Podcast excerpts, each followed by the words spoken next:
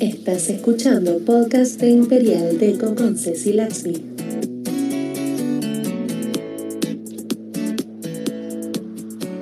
Hola a todos y todas, bienvenidos a nuestro primer capítulo de Imperial Deco. Somos Ceci Lax y nuestro objetivo en este podcast es darte los mejores tips para darle una vuelta deco a tu hogar. Hola Lax, ¿cómo estás? Bien, Ceci, ¿y vos? Excelente, contentísima de hacer esto con vos. Sí, estoy a la misma que vos. Bueno, ¿cómo querés empezar? La realidad es que el concepto de decoración en sí es muy abierto y hay muchísimo de qué hablar. Sí, coincido, coincido. Pero podemos empezar hablando de la psicología de la decoración. ¿Qué te parece? ¿Qué es esto, Ceci? Bueno, la psicología de la decoración prácticamente es una rama de la psicología ambiental que se ocupa de estudiar la relación entre los distintos tipos de ambientes que podemos tener y cómo afectaría nuestra conducta y emociones al ver un objeto combinado con otro y demás. Un ejemplo.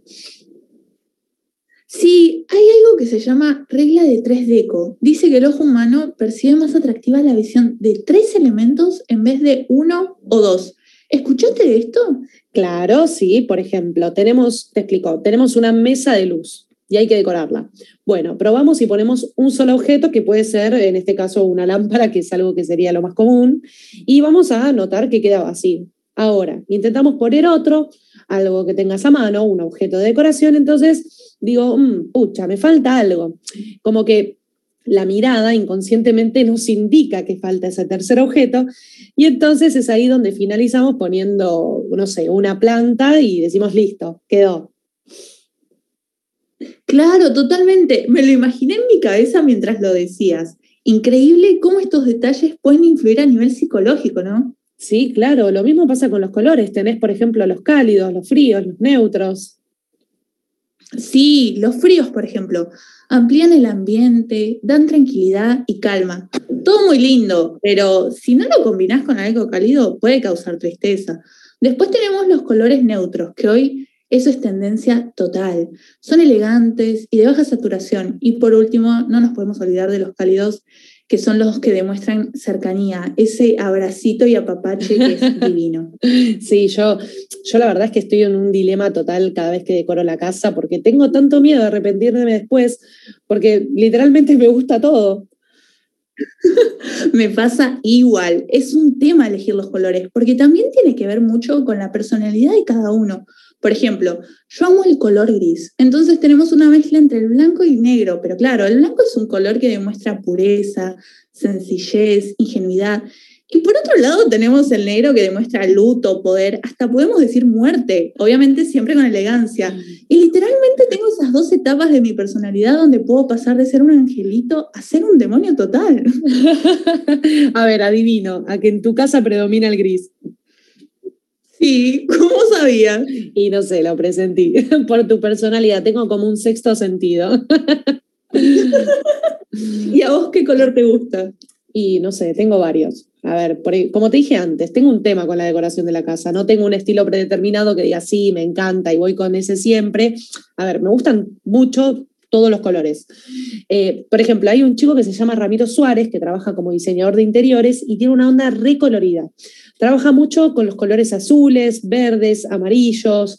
Em, mm, una combinación medio rara. No, sí, pero te juro, queda bárbara, queda bárbara. Por ejemplo, usa el azul eh, para pintar paredes, las cosas grandes, el amarillo lo usa para algo intermedio, no sé, sillas, muebles, y el toque de verde se lo da con plantas. Queda realmente espectacular y le da muchísima personalidad al ambiente.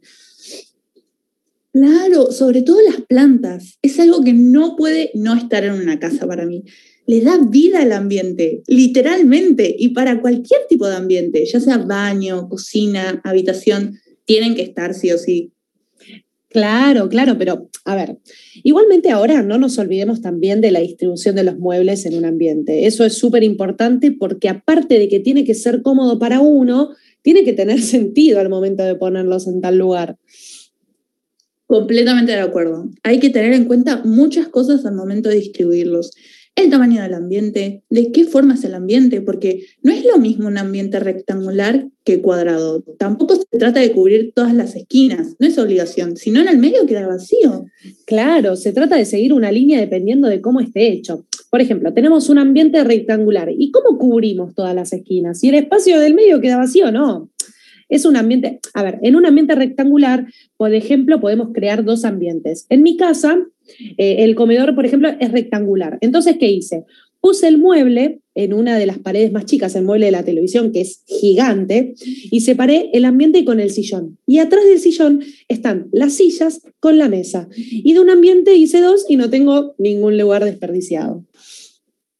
La hiciste perfecta, me encanta. Y puedes jugar mucho con la deco, porque las paredes laterales más largas te quedan vacías. Claro, claro, puse estantes, plantas, apliqué la, regla de 3 deco, todo hice. y Ceci, para ir cerrando, decime una cosa, ¿qué pasa si nuestro ambiente es oscuro y faltan ventanas? Bueno, es un tema eso porque existe mucho, a ver, hay muchas personas que sufren de esto. A ver, sería muy lógico igual que te diga que rompas la pared y las ventanas. no, a ver. un poco eh, impráctico, ¿no? no, sí. A ver, una casa poco iluminada no solo causa un mayor gasto de luz, eh, o sea, te va a venir mucha luz, sino que influye también en la salud de cada uno. De hecho, cuando una persona pasa la mayor parte de su tiempo en lugares expuestos a mucha luz natural, el mismo organismo produce como una sustancia que se llama serotonina, que, se, que está asociada con los impulsos nerviosos y la sensación de bienestar. Por eso, por lo que al existir una escasez en el organismo de la falta de luz, la persona puede experimentar depresión y un estado de ánimo bajo. Y por esa razón se puede decir que una casa iluminada con luz natural es una casa alegre, saludable y llena de energía. A ver, primero que todo, deberíamos empezar con los colores de las paredes. En este está prohibido totalmente los colores fuertes y obviamente bienvenidos sean los claros. Eh, podemos usar en este caso, por ejemplo, los tonos neutros, que se usa mucho en la decoración nórdica o escandinava. Eh, este es el mejor ejemplo para cuando te falta, te falta la luz natural. Claro, ahora que lo decís, los países nórdicos como Noruega y Suecia no tienen días soleados la gran parte del año. Y como recién mencionaste, usan colores claros en sus ambientes y también todos elementos relacionados con la naturaleza. Claro, sí, aparte está en tendencia y queda realmente hermoso. Y te digo que, a ver, te digo que este estilo llegó para quedarse. Estoy totalmente de acuerdo. Bueno, Ceci, ¿qué te pareció hasta acá? Cerramos por hoy y volvemos a encontrarnos en un nuevo episodio. Dale, dale, hay mucho de qué hablar todavía. Totalmente. En el próximo capítulo vamos a hablar de cómo ambientar el espacio ideal del home office. ¿Qué te parece? Sí, eso hoy es algo re importante y más para la época de pandemia que estamos viviendo. Estamos todos como en modo home office. Tal cual. Bueno, mis oyentes, esto fue todo por hoy. Esperamos que les haya gustado este episodio de Imperial Deco y nos vemos en el próximo. ¡Chao! ¡Chao, chis! Si te gustó este episodio, recordá darle clic al botón de seguir, compartí con tus amigos y volvé la próxima semana para un próximo encuentro. Acá, en Imperial Deco.